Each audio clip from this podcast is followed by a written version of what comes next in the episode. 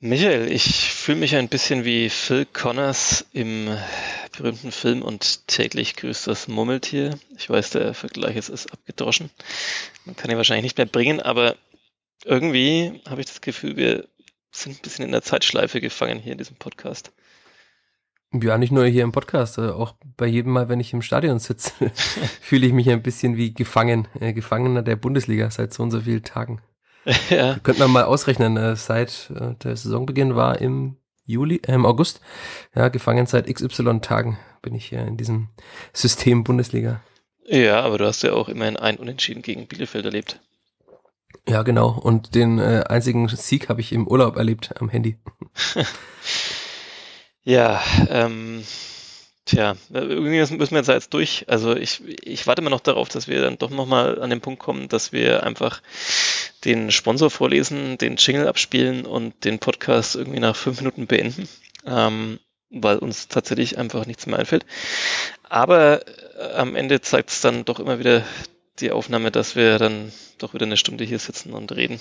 Und, ähm, ja, es ist ja auch nicht so, dass jede Woche das Gleiche passiert. Es passiert ja sehr viel Verschiedenes, das nur am Ende immer zum selben Resultat führt, nämlich dass die Spielvereinigung in irgendeiner Form verliert, außer jetzt das von dir angesprochene Spiel gegen Bielefeld. Deswegen bin ich sehr zuversichtlich, äh, wenn ich das, wenn ich wie ein Fußballprofi sprechen darf, sehr zuversichtlich, dass wir jetzt noch äh, eine gute Leistung abliefern und mindestens eine halbe, dreiviertel Stunde sprechen werden. Von Podcast zu Podcast denken. Ähm, super. Mit unseren beiden angeschlagenen Stimmen, ähm, wer muss den Sponsor vortragen? Wer muss seine Stimme nochmal weiter ich mache das sehr, sehr, sehr, sehr gerne. Okay, ich habe letzte Woche ja den Vorlesewettbewerb gewonnen, wie du sagtest. Dann ja, versuche ich mich heute an der Titelverteidigung zumindest. Okay, leg los. Geil. Denn der Fürther Flachpass wird präsentiert von der Stiftergemeinschaft der Sparkasse Fürth. Unter der Internetadresse kleeblatt.die-stifter.de findest du alle Informationen zur neuen Stiftung der Spielvereinigung und selbstverständlich auch zu unseren weiteren Stiftungen in Fürth und im Landkreis. Gutes tun wird jetzt ganz einfach unter kleeblatt.die-stifter.de. Super. Dann würde ich sagen, direkt den Jingle hinterher, oder? Weil Thomas Korell klingt auch so, als hätte er vielleicht schon mal einen Vorlesewettbewerb gewonnen. Oder direkt hinterher. Wir müssen hier mit einem ähnlichen Tempo spielen wie Leipzig in der zweiten Halbzeit. Okay, ab.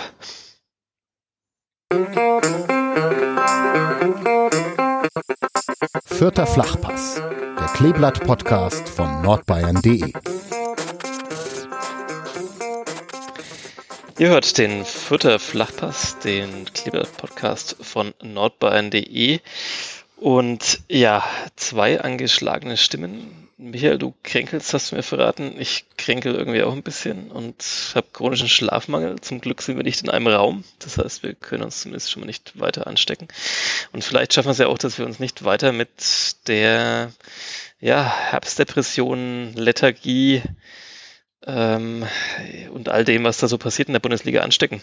Ähm, vielleicht schaffen wir es ja auch diesmal so ein bisschen man soll sich ja am besten mit gar nichts anstecken, lieber Sebastian, um auch den zweiten Teilnehmer dieses Podcasts zu nennen. Aber offenbar haben wir uns entweder ein bisschen verkühlt, womöglich in den Stadien und Arenen, oder haben uns irgendeinen anderen Virus eingefangen. Ich hoffe nicht den Coronavirus. Ähm, zumindest geht's mir zum, nicht so schlecht. Ähm, aber es ist halt wahrscheinlich dieses typische im Herbst, äh, du hast es gerade Depression genannt, aber man ist ja immer ein bisschen angeschlagen, ein bisschen melancholisch, weil der Sommer vorbei ist und gefühlt halt erst wieder in einem Jahr beginnt. Und dazu passt ja dann auch ein bisschen diese Kälte und auch die emotionale Kälte, dass man halt sich an am Kleeblatt auch gar nicht mal so erfreuen kann eigentlich. Kann man das nicht? Die erste Halbzeit in Leipzig am Samstag, du warst vor Ort, die war doch schon zum dran erwärmen und erfreuen. Ja, sie war vor allem so erstaunlich äh, erwärmend. Man hat jetzt nicht damit gerechnet nach diesem Spiel gegen Bochum, wo man dann nach dem Spiel erstmal alle mit hängenden Köpfen vom Platz hat schleichen sehen. Und dann haben sie das so angefangen. Also ich war sehr überrascht und habe dann meine Überraschung auch kundgetan gegenüber Stefan Leitl und Max Christiansen nach dem Spiel war dann ganz witzig, die, Re äh, die Reaktion von diesen beiden äh, zu komm, hören, die das komm, so gar komm. nicht verstehen konnten. Ja, kommt sicherlich sehr gut an, wenn man. Na, ich hab, also mal, das ist ja eine Frage, die sich viele stellen. Also sie haben nicht, nicht, nicht gewirkt wie der Tabellenletzte, der erst einen Punkt geholt hat in, in acht Spielen. Und dann äh, sagte Stefan Leitl, ja, er hat das schon so erwartet, weil er wurde ja vor dem Spiel auch schon belächelt, als er in der PK davon gesprochen hatte, dass er sich was ausrechnet. Und das hätte mancher nicht so ernst genommen, er, er schon. Und äh, man kann ja sagen, um jetzt direkt ins Spiel einzusteigen, er hatte damit recht. Also man hätte da, wenn man zwei oder drei 0 zur Pause führt, was ja durchaus im Bereich des Möglichen gewesen wäre, ist natürlich keine Garantie, dass man das Spiel auch gewinnt. Aber ich würde mal tippen, man hätte es zumindest immer verloren. Also natürlich alles hypothetisch, ähm, weiß niemand. Aber man, es weiß ja auch niemand, wie diese Mannschaft mit einer 2-0-Führung spielt, weil sie das noch bislang noch nie hatte. Ja, ich wollte auch gerade sagen, du bist jetzt schon wieder tief im Bereich des Konjunktiv, aber ähm, wir können das ja trotzdem mal noch weiter spinnen und weiter träumen oder zumindest diese erste Halbzeit noch etwas aufarbeiten. Zunächst mal Jamie Leveling von Beginn an drin, überraschend für dich oder eigentlich hattest du ja die Ausstellung so ähnlich vorhergesagt, nur dass du, glaube ich, ähm, ja. Ein bisschen anders habe ich es ja schon vorher gesagt. Ich, okay. ich war ja sehr euphorisch und habe gedacht, Stefan Neidl probiert jetzt einfach mal was und habe Adrian Fein zum Beispiel auf die äh, Sechs gestellt. Okay, ja. Das war dann vielleicht äh, nicht ganz die richtige Wahl, weil er ja zu, abermals nicht im Aufgebot war. Und ich hatte noch Dixon Abiyama ähm, genau, du hattest Abiyama aufgestellt. Ja. Weil ich aber auch davon ausging, dass die Spielvereinigung wieder mit einem 4-4-2 oder 4-2-2-2 oder wie auch immer spielt. Aber es war dann ja doch eine andere Formation. Stefan Deitl hat sich für ein 4-2-3-1 entschieden mit einer Doppel-6. Und da war es ja dann fast klar, dass dann äh, Max Christiansen ähm, auf der Doppel-6 spielen wird, weil er ja ein Sechser ist. Fein ist, ist zwar auch Sechser, aber kann natürlich auch diese Acht weiter vorne spielen. Und dann war eigentlich auch, also dann hat halt äh, Rota ja auf links und Leveling auf rechts gespielt. Äh, und der einzige Stürmer vorne war dann Cedric Itten. Das war wahrscheinlich dann die Wahl viel auf ihn, weil er einfach größer ist, wenn man äh, Flanken und so weiter in den Strafraum bringt. Dixon Abiyama ist jetzt ja nicht der riesigste äh, Spieler. Der ist ja eher einer, der über die Geschwindigkeit kommt und kam dann ja auch am Ende. Ja, Man muss bei, Dix, bei Dixon Abiyama ganz kurz auch noch dazu sagen, dass er bislang äh, noch in keinem Spiel nachgewiesen hat, dass er jetzt in die Bundesliga gehört. Also da merkt man jetzt dann, dass dieser stete Aufschwung auch mal irgendwie ein Ende hat. Also er hat in der zweiten Liga alles irgendwie immer wieder brilliert, alles kurz und klein geschossen und jetzt in der Bundesliga hat er ja gute Ansätze gezeigt gegen Bielefeld und auch in Mainz war er jetzt nicht schlecht, aber am Ende wird er ein Angreifer an Toren gemessen und die hat er bislang nicht erzielt und hat jetzt auch die letzten Wochen nicht so wirklich im Spiel äh, gut gewirkt. Ja, geht mir ein bisschen anders. Also äh, ja, natürlich, er hat nicht überzeugt und er hätte natürlich vor allem gegen Bielefeld treffen müssen. Dann äh, hätten wir endlich mal dieses Thema vielleicht mit dem ersten Heimsieg auch abhaken können. Ähm, aber ich denke mir schon, dass es halt auch vor allem daran liegt, dass das halt, ja, ähm, sein Aufstieg in diesem Kontext gerade nicht weitergehen kann. Also ich, ich glaube, er könnte mit einer Mannschaft, die etwas gefestigter dastehen würde und äh, etwas erfolgreicher spielen würde, ähm, glaube ich, ich traue ihm auch einfach dieses Niveau komplett zu. Aber ähm, ja, in der Situation ist natürlich dann jetzt auch nicht vielleicht der Moment für einen Dixon Abiyama, um zu, zu scheinen. Nee, er kommt ja auch selber so. diese Geschwindigkeit, ja, ich glaube schon, zu Shine Bright. Äh, er kommt ja über diese Geschwindigkeit und aber diese Räume haben, hat die Spielvereinigung ja anfangs zumindest jetzt nicht gehabt. Und hat Stefan Deitl auch damit gerechnet, dass Leipzig vielleicht etwas müde ist, äh, etwas äh, vielleicht noch geprägt von den Erlebnissen gegen Messi und so weiter in Paris und wollte halt dann mit einem kompakten Zentrum spielen, wollte natürlich Branimir Gotha nicht rausnehmen, weil es war ja fast klar, also viele haben vom Spiel ja gesagt, Gotha müsste mal raus, bräuchte eine Pause, aber er ist halt der Kapitän und nachdem Seguin als Vizekapitän äh, gesperrt war und Burchard als dritter Kapitän oder als zweiter Vizekapitän auf der Bank saß, dann war es mir fast klar, dass Gotha auf jeden Fall spielen wird, weil dann müsste er einen anderen Kapitän ernennen. Hat er ja dann im, im Laufe des Spiels noch getan, wenn wir gerade bei dem Thema sind. Mhm. War auch, war ja auch sehr aufschlussreich, wer dann der quasi vierte Kapitän ist oder der zumindest neue Kapitän, nachdem Magota ausgewechselt wurde, nämlich Sebastian Griesbeck. Ja, der neue Chef im Mittelfeld sozusagen. Ähm, du hast ja eher so eine, so eine Konterausstellung gewählt in deiner Vorhersage, wenn ich das so interpretieren kann, oder? Du hast wahrscheinlich gedacht, Abiyama rein und dann so ein bisschen auf Konter setzen und vielleicht dann da so die berühmten Nadelstiche setzen. Ja, weil Stefan Neidl das ja vor dem Spiel auch sagte, also er meinte, es, es wird Räume für uns geben, wenn wir quasi klug die Bälle gewinnen im, im Aufbau von Leipzig. War dann ja ganz anderes Spiel, also er, er hat ja die Spielvereinigung das Spiel gemacht. Also ja. man kann da schon sagen, dass sie sehr, sehr mutig waren, haben die Leipziger immer wieder früh angelaufen und haben dafür auch für erstaunliche Probleme gesorgt. Also Angelino, der ja von Manchester City zu ähm, Leipzig kam und schon sehr, sehr viele gute Spiele gemacht hat, hat irgendwie da überhaupt keine Chance, wurde, glaube ich, schon dreimal in der ersten Halbzeit ausgepfiffen. Selbst einfache Pässe kamen da nicht an bei Leipzig. Und er hatte auch gegen Leveling und Meyerhöfer auf dieser Seite sehr große Probleme. Weil du jetzt sagtest, Jamie Leveling, also der war für mich gestern, der gestern am Samstag der beste Vierter auf jeden Fall. Also mhm. hat seine Chance genutzt. Hat mich auch überrascht, dass er das dann, also dass er ein guter Fußballer ist, wissen wir alle, aber dass es dann so gut macht, hat mich schon überrascht. Mhm. Das haben wir ja letzte Woche hier besprochen, ähm, da, oder ich habe zumindest gefordert, warum man nicht jetzt gleich sozusagen auf die Mannschaft der Zukunft setzt und ähm, war ja sicherlich Jamie Leveling, ja, perspektivisch äh, sollte ja mal eine richtig größere Rolle spielen, ähm, sei es um dann auf Jahre hin vielleicht auch das Kleeblatt mitzuprägen oder zumindest, dass man ihn so ins Schaufenster stellen kann, um dann da ja den berühmten Förderweg auch wieder zu gehen, dass vielleicht ein anderer Verein äh, ihn für das entsprechende Kleingeld äh, ablöst. Ähm, ja, hat mir prinzipiell gut gefallen, ihn da reinzunehmen und sehe ich wie du, hat, hat die Gelegenheit genutzt, ähm, zumindest oder zumindest angedeutet, dass er da vielleicht auch für mehr Minuten bereit ist. Es hängt natürlich immer davon auf, äh, ab, wie man aufstellt. Also Stefan Neidl hat ja im Sommer mal gesagt, er, er will Leveling auch mal im Mittelfeld ausprobieren. Das hat ja bei den Testspielen so gar nicht geklappt. Und dieses Experiment ist eigentlich auch schon wieder vorbei. Also Stefan Neidl hat das mal so nebenbei erwähnt, dass er das halt gemacht hat, weil er wollte für Jamie Leveling einen Platz in der Mannschaft finden und als dann halt ähm, noch Jessic Nunn kam, kam als Angreifer und es gab ja auch noch Robin Kerr und dann hat er sich halt gedacht, er, er probiert den mal weiter hinten aus, aber jetzt ist ja Nankam immer noch verletzt, äh, Kerr ist verletzt, noch länger, Nielsen ist ausgefallen. Also das ist ganz klar, dass Leveling auch wieder diese offensivere Rolle spielt. Und man hat jetzt ja gemerkt, dass ihm das auch viel mehr liegt. Also mhm. mit dem Zug zum Tor, er hatte schon nach, ich glaube, zwei Minuten zum ersten Mal geschossen, der wurde dann noch so zur Ecke ähm, abgelenkt, einmal dann einen fiesen Aufsetzer gehabt und insgesamt war der halt an sehr vielen Situationen beteiligt. Also da muss man schon sagen, dass er das sehr gut gemacht hat. Vielleicht wollen wir ein bisschen zumindest chronologisch durchgehen, denn es war, nee, witzig, das wäre nicht unsere nicht. Art. nee, gar nicht. nee, es war witzig in der Halbzeit. Ich hatte mir in, in Leipzig, weiß nicht, wer mir auf Twitter folgt, hat das, das Foto gesehen. Man hat nicht viel gesehen von diesen Presseplätzen, weil das irgendwie eine äh, architektonische Fehlleistung war, wenn man sich auf dem Stuhl hingesetzt hat, zumindest mit meiner Körpergröße, dann und den Laptop hingestellt hat, da war noch ein Bildschirm auf dem Schreibtisch und der Schreibtisch aber so weit nach vorne, dass ich nur die Hälfte des Spielfelds oder ein Drittel gesehen habe.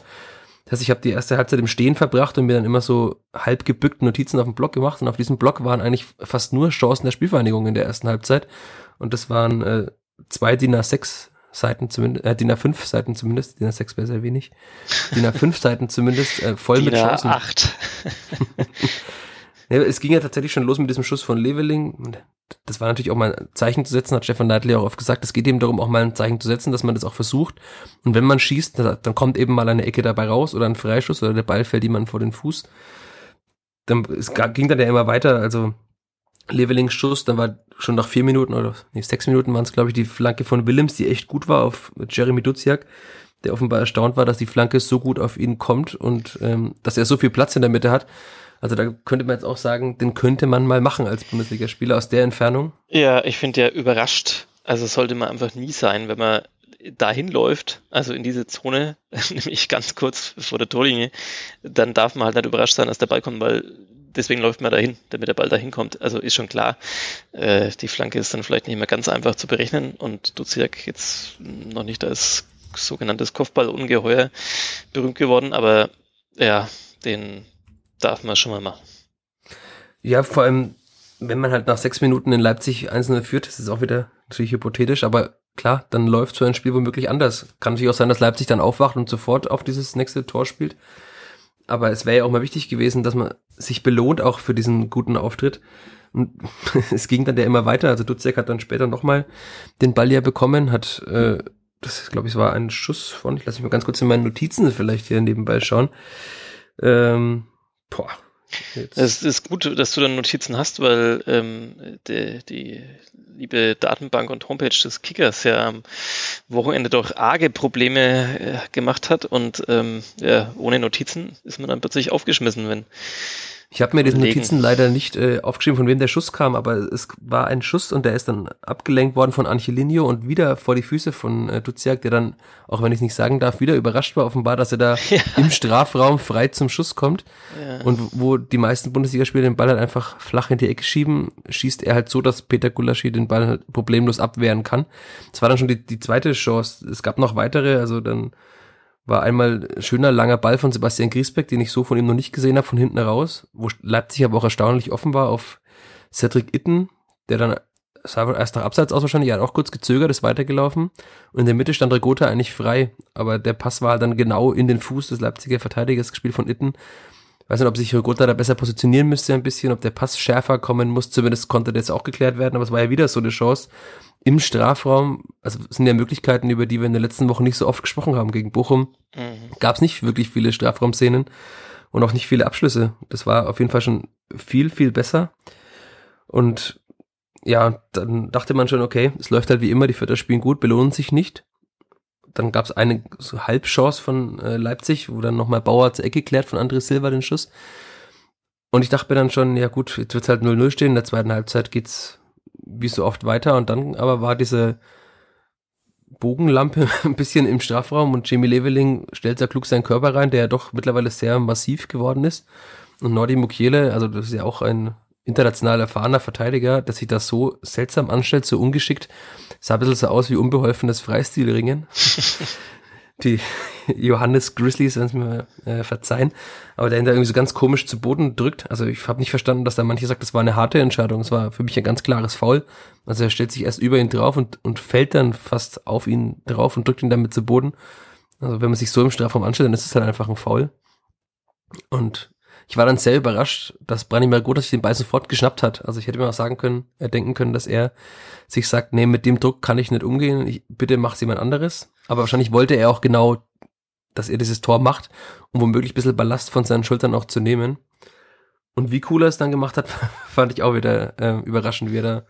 Ja, ich so glaube, da, also da, das, ne, das, das würde auch völlig gegen das Selbstvertrauen von ihm sprechen und, und gegen äh, die eigene wie soll man sagen, die eigene Wahrnehmung ähm, von sich selbst, dass er diesen, diesen Elfmeter nicht macht. Also, ja, man muss ja sagen, er hat jetzt dann drei Elfmeter geschossen, drei getroffen, mit drei Toren der beste Torschütze beim Kleeblatt. Ja. Auch wenn er bei vielen in der Kritik steht und auch sehr vieles falsch macht momentan. Auch in Leipzig hat er einiges falsch gemacht. Ich fand aber schon, dass man ihm zum Beispiel angemerkt hat, dieser Torjubel nach dem ähm, 1 zu 0, wie sich das so zu Boden fallen lassen, das sah aus, wie, wie wenn mit ihm dieser Druck einfach auf den Boden fällt und zumindest ein bisschen Druck dann von seinen Schultern wieder auch weg ist. Ja. Er hat jetzt natürlich trotzdem noch äh, manchmal immer wieder seltsame Aktionen gehabt. Einmal ist er Richtung Strafraum gelaufen, hat den Ball genau zum Gegner in den Fuß gespielt. Das ist mit Sicherheit einfach auch erklärbar durch seine, äh, durch sein mangelndes Selbstbewusstsein. Aber man muss ja sagen, er hat zumindest da jetzt auch wieder Verantwortung übernommen, wie auch in der zweiten Liga oft bei Elfmetern, wie jetzt in den zwei Situationen vorher schon. Also das muss man ihm schon zugute heißen, dass er sich da halt auch nicht vor der Verantwortung drückt. Sollte man als Kapitän auch nicht, aber wäre vielleicht sogar verständlich gewesen in seiner Situation. Ja, ähm, bezeichnen natürlich ein bisschen, korrigiere mich, aber die Hälfte aller vierter Tore in der Saison sind jetzt elf Meter. Ähm, ja, natürlich muss man sich die, Hälfte, drei ja, von sechs. Ja, dann muss ich natürlich die auch immer erstmal rausspielen. Also ist ja nicht so, dass man den Elfmeter einfach geschenkt bekommt. Wobei in dem Fall in Leipzig war es fiel es tatsächlich ein bisschen wie ein Geschenk vom Himmel ähm, in Form des Leipziger Verteidigers. Aber ähm, ja, also ähm, ist, ist, ist trotzdem, also ich, ich habe als ich es aus der Ferne verfolgt habe, dachte mir, okay, Tor, wieder Elfmeter. Ähm, wo ist das aus dem Spiel heraus? Aber ähm, ja, du hast es ja auch schon beschrieben. Es hätte ja auch durchaus aus dem Spiel heraus passieren können in Leipzig am Samstag. Ähm, passieren ja. müssen. Oder wie passieren die, müssen. Wie Leitl und Christiansen beide sagten, also da war natürlich die Wortwahl war verschieden, aber eigentlich haben beide gesagt, das ist zu wenig gewesen, 1-0 nur zu führen. Also du, du musst aus diesen vielen Möglichkeiten mindestens zwei Tore machen.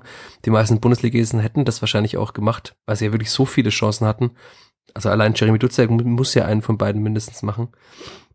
Das ist halt auch dann wieder so ein, so ein Problem in Anführungszeichen. Also Stefan Leitler hat im Sommer gesagt, da hat er ein bisschen aus dem Nähkästchen geplaudert, dass er damals auch zu Sebastian Ernst sagte, wenn du Zehner sein willst, dann musst du halt auch Statistiken liefern, so ungefähr. Das heißt, er muss halt Tore und Vorlagen machen und bei Duziak ist das momentan leider noch nicht der Fall. Er hat trotzdem ein gutes Spiel gemacht, also auf jeden Fall. Aber natürlich wird er auf dieser offensiven Zehnerposition, das ist eine Position hinter dem vordersten Angreifer, auch daran gemessen, wie viel Tore und Vorlagen er macht. Ja. Warst du ein bisschen überrascht, dass äh, Timothy Tillman nicht mit dabei war? Beim ersten Blick auf die Aufstellung schon. Als ich dann äh, die Formation gesehen habe auf dem Platz nicht mehr, weil also Leitl wollte halt da im Mittelfeld ähm, wollte sch schnelle Außenbahnspieler haben, er wollte, wollte Regota aufstellen, wollte Leveling haben und dann ist es tatsächlich wahrscheinlich eine Frage der Körperlichkeit. Also, dass halt Timothy Tillman zwar ein sehr guter Fußballer ist, aber jetzt nicht der ähm, breiteste und äh, resoluteste Zweikämpfer, auch wenn er trotzdem da schon gute Situation hatte und wie er nach dem Heidenheim-Spiel auch erzählt hat, auch an seiner Körperlichkeit, an der Muskulatur und so weiter gearbeitet hat. Ich denke mal, das war wirklich eine, da war er ein, ein Opfer der äh, Systemumstellung. Mhm. Aber ich kann mir gut vorstellen, wenn, wenn die Spielfahrer wieder in einem, in einem typischen 4-4-2 oder so spielt, also dann muss Tillmann eigentlich wieder spielen, weil sonst äh, wäre, Stefan Deitl betont ja immer das Leistungsprinzip und das wäre dann ja eigentlich außer Kraft gesetzt, weil er wirklich immer gut war in den letzten Wochen. Ja, das ist ein gutes Stichwort und vielleicht sollten wir das noch kurz einschieben, bevor wir es dann vergessen über, der, über die zweite Halbzeit. Ähm, Adrian Fein, ähm, hast ja letzte Woche im Podcast, glaube ich, schon angedeutet, ähm, Seguin, fünfte gelbe Karte, gesperrt ist quasi die Chance mal für jemand anders da reinzukommen. Ähm, hast du dann auch gesagt, Christiansen oder Fein wären Kandidaten. Der eine oder Seufert. Ja. Oder Seufert. Ähm, einer ist es dann geworden in der Startelf und einer, bei dem wir es auch hätte vermuten können, nämlich bei Fein, war nicht mal im Aufgebot. Ähm, Zum wiederholten Male muss man auch sagen, es war jetzt keine ja. einmalige Situation, sondern es ist ja fast schon Alltag bei Adrian Fein, dass er seine Samstage, ich weiß nicht, wo er sie verbringt, aber zumindest nicht im Stadion verbringt. Ja, ich glaube, ähm, man darf ja dann zumindest auch auswärts einfach nicht mit, ne? Also ähm, da geht's ja. Ich weiß nicht, ob man es nicht darf, aber zumindest sieht man die Menschen nie. Also bei Heimspielen sind sie halt dann schon immer da. Da sieht man sie ja dann immer irgendwo im Stadion rumlaufen, also in Alltagsklamotten, aber ich glaube nicht, dass er jetzt in Leipzig war. Ich habe ihn zumindest auf der Haupttribüne, wo ich saß, nicht gesehen und ja, am Bus oder so später nicht. Ich glaube, es wäre auch unüblich. Also das, ähm, ja. Wahrscheinlich war er in seiner Heimat München, die er auf seinem Arm groß tätowiert trägt. Aber das, er würde ich mal sagen, er wäre trotzdem gerne lieber in Leipzig gewesen, obwohl er sagte, dass München seine große Liebe ist. Ja, wahrscheinlich. Du hast Stefan Neidl, glaube ich, auch wieder ich angesprochen oder genervt, kann man es vielleicht so schon sagen, nachdem äh, wir auch in der unserer Facebook-Gruppe irgendwann mal einen Auftrag bekommen haben, was ist eigentlich mit diesem Fein? Äh, frag doch mal nach. Das haben wir jetzt dann tatsächlich seitdem sehr in schöner gemacht. Regelmäßigkeit getan. Ähm, bis ja, aber in schöner Regelmäßigkeit ist auch die Antwort die gleiche. Also du hast ja schon mal nach gab es damals dieses Gerücht, ähm, dass wo das Tischtuch zerschnitten sei zwischen, zwischen beiden. Da sagte Leidl ja, das sei völliger Unsinn. Quatsch. Ja. Ähm, ich habe ihn, hab ihn schon mal drauf angesprochen und der Kollege Linkisch vom Kicker hat ihn darauf angesprochen und es war immer die gleiche Aussage, wann er spielt, äh, liegt an ihm selbst, so ungefähr. Also es hängt nicht an irgendwelchen Auseinandersetzungen oder dass er irgendwas falsch gemacht hätte, sondern einzig an Leistungsgründen. Ich habe gestern zu Stefan Neidl dann, ich habe ihn darauf angesprochen auf Fein, da habe ich schon gemerkt, okay, das ist vielleicht nicht das beste Thema jetzt, vor allem nicht nach so einem 1-4, aber es war ja eine, eine Geschichte dieses Spiels, dass er wieder nicht im Aufgebot war. Und habe ich gefragt, sind das denn tatsächlich nur Leistungsgründe? Und hat er gesagt, ja. Also das ist dann die Erklärung, dass es tatsächlich, er findet nicht, dass Adrian Fein so gute Leistung im Training bringt, dass er es äh, rechtfertigt, dass es rechtfertigen würde, dass er im 20er Aufgebot am Spieltag steht. Das ist ja schon eine bezeichnende Aussage, auch, auch wenn, er, wenn er nicht viel gesagt hat damit. Ja, ich finde es auch also bemerkenswert in vielerlei Hinsicht, weil er hat, er ist ja, glaube ich, so ein bisschen als, als Wunschspieler von Leitl auch gekommen und, und als sie, ja, die Leihe bekannt wurde, hat, glaube ich, auch jeder gesagt, der, das ist tatsächlich ein guter Fußballer, der, der kann Fürth besser machen, vielleicht gerade sogar in dieser ersten Liga, wo ja dann ein bisschen mehr Fußball gespielt wird als gearbeitet in der zweiten. Aber nichtsdestotrotz, und das ist ja auch mal herauszuhören, und das hat Stefan Leitl auch im Gespräch mit mir damals gesagt, ähm, fängt es halt eben bei der Defensive oder bei der Verteidigungsarbeit an ähm, auch in der Bundesliga natürlich äh, sozusagen, dass man da gut anlaufen muss, äh, gutes Pressing spielen muss ähm, gegen Pressing und, und, und dann kommt erst, was man so vielleicht nach vorne dann bringt. Und da hat wahrscheinlich Adrian Fein zweifelsohne großes Potenzial, was das Spiel nach vorne angeht. Aber ähm, vielleicht ja, dieses, dieses kämpferische, dieses Beißen, dieses Verteidigen wollen, das ist offenbar nicht so in ihm drin, dass es zumindest jetzt eben bei einem, ja, strauchelnden Bundesligisten wie Fürth dann reicht für einen Einsatz. Was, und damit komme ich jetzt zum eigentlichen Punkt, was ich dann schon auch bemerkenswert finde, weil man es ja offensichtlich auch nicht schafft, ähm, diesen Spieler mal so zu aktivieren intern. Also ähm, das ist ja immer das eine, dass, dass man sagen kann, ja, der Spieler bringt die Leistung nicht. Aber da wird es jetzt ja inzwischen diverse Gespräche gegeben haben und ähm, Stefan hat ja auch betont, der ist immer permanent im Austausch mit den Spielern. Ähm, ist es dann doch irgendwie irritierend. Also am Anfang hat man immer noch gesagt, der, der hat jetzt auch lange keine Spielpraxis gehabt. Ähm, okay, aber, aber jetzt ist ja wirklich dann der Punkt gekommen, wo man sagen muss, ist er dann so unlernwillig oder unwillig, sich da so reinzuhauen, weil das jetzt die anderen alle so viel besser sind als er, dass er nicht mal die Chance irgendwo mal bekommt oder wenigstens im Aufgebot mit ist, ist ja dann schon bemerkenswert. Ja, es ist, ist eine ganz schwierige Sache. Also ich achte beim Training, wenn ich da bin, meistens ist es einmal pro Woche, öfter geht's entweder nicht, weil dann äh, nicht öffentliches Training ist oder weil wir halt frei haben oder andere Dinge zu tun haben im Verlag und in der Redaktion. Aber wenn ich ihn da beobachte, und das sind jetzt ja doch einige Trainings schon, das Trainingslager und so weiter, da muss man ja sagen, er trainiert nicht schlechter als der Rest, das auf keinen Fall. Aber er, er sticht halt auch nicht heraus. Und ähm, wenn man halt dann sieht, dass zum Beispiel, jetzt zum Beispiel Simon Asta ist, ist so einer, der, den sieht man halt dann einfach mal grätschen oder so. Und ich glaube, dass Leitl auch sowas mal sehen will, dass man sich halt im Training völlig reinwirft. Auch Robin Kehr hat dann in diesen kleinen, das sind ja manchmal so kleine Situationen, in denen man das sieht, dass jemand halt so diesen Willen versprüht, unbedingt spielen zu wollen. Und bei Fein, das sieht immer ein bisschen leicht phlegmatisch aus. Also er ist halt einfach so ein Spieler, der, der hat, wird nie die Ausstrahlung haben, dass er jetzt äh, der größte Kämpfer auf dem Platz ist. Ah, und natürlich ist sein Selbstbewusstsein jetzt auch nicht das größte, wie man hört, ist ja auch äh, ist ihm das sehr nahe gegangen, dass er da öffentlich ähm, auch angezählt wurde. Also er konnte ja nichts dafür für einen schlechten Saisonstart, aber er wurde zumindest ein bisschen ja, damit äh, dafür verantwortlich gemacht, weil er äh, seine Leistung nicht so bringt, wie man sich das erhofft in Fürth. Ein bisschen wie der, wie der Podcast hier, der Phlegmatismus-Podcast, dem es an Selbstbewusstsein mangelt und. Ach, das finde ich nicht. Find ich nicht. naja, aber es ist tatsächlich so, dass er halt ähm, auch im, im Testspiel gegen Heidenheim hat man ihm diese Verunsicherung sehr stark angemerkt, hat gleich am Anfang irgendwie ein, zwei Fehlpässe gespielt. Und Stefan Neidler sagt auch, er hat sich jetzt auch nicht nachdrücklich empfohlen in dem Spiel. Das haben aber Seufert und Christiansen auch nicht. Und Christiansen ist aber offenbar doch näher dran an der ersten Elf. Und Seufert hat es zumindest auch, er war ein, zweimal auch nicht im Aufgebot, aber hat es jetzt zumindest wieder geschafft und ist dann in der, in der Rangliste offenbar der, der zweite Vertreter. Also ja. Dann ist ja Hans-Nuno Saper auch noch drin gewesen, er kann natürlich auch Innenverteidiger spielen. Dadurch ist er etwas polyvalenter, aber schön, dass ich es hier jede Woche sagt, weil ich muss dafür wahrscheinlich zahlen. Und, ähm, oh, da fällt mir ein, wir haben unsere Kleeblatt-Spardose schon ewig nicht mehr gefüttert. Ja, weil die halt auch so lang schon in diesem Studio steht, dass wir schon so lange nicht mehr ja, gesehen haben, weil wir ständig im Homeoffice sind. Ja, aber heute bin ich im Büro und hier, ich schüttel sie ein bisschen durch, man hört es vielleicht klappern. Ähm, Vielleicht, aber vielleicht haben wir auch tatsächlich so wenig Phrasen benutzt in letzter Zeit, dass wir das dann einfach. Ja, ich achte schon sehr darauf, ich muss ja mein Geld zusammenhalten. Hm. Naja, gut, also ich stelle es jetzt mal hier hin als Mahnmal ähm, dafür, dass wir immer noch nicht wissen, wo das Geld eigentlich hingeht. Nee, aber, naja. Also bei Adrian Fein noch ganz kurz, um das abzuschließen, das Thema. Ich sehe jetzt auch nicht, dass er dann, wenn die Mannschaft so zusammenbleibt, wenn vielleicht sogar Harvard Nielsen zurückkehrt, dass er dann das ins Aufgebot schafft. Also jetzt hat Christiansen gezeigt, dass er spielen kann, Seguin äh, kehrt wieder zurück.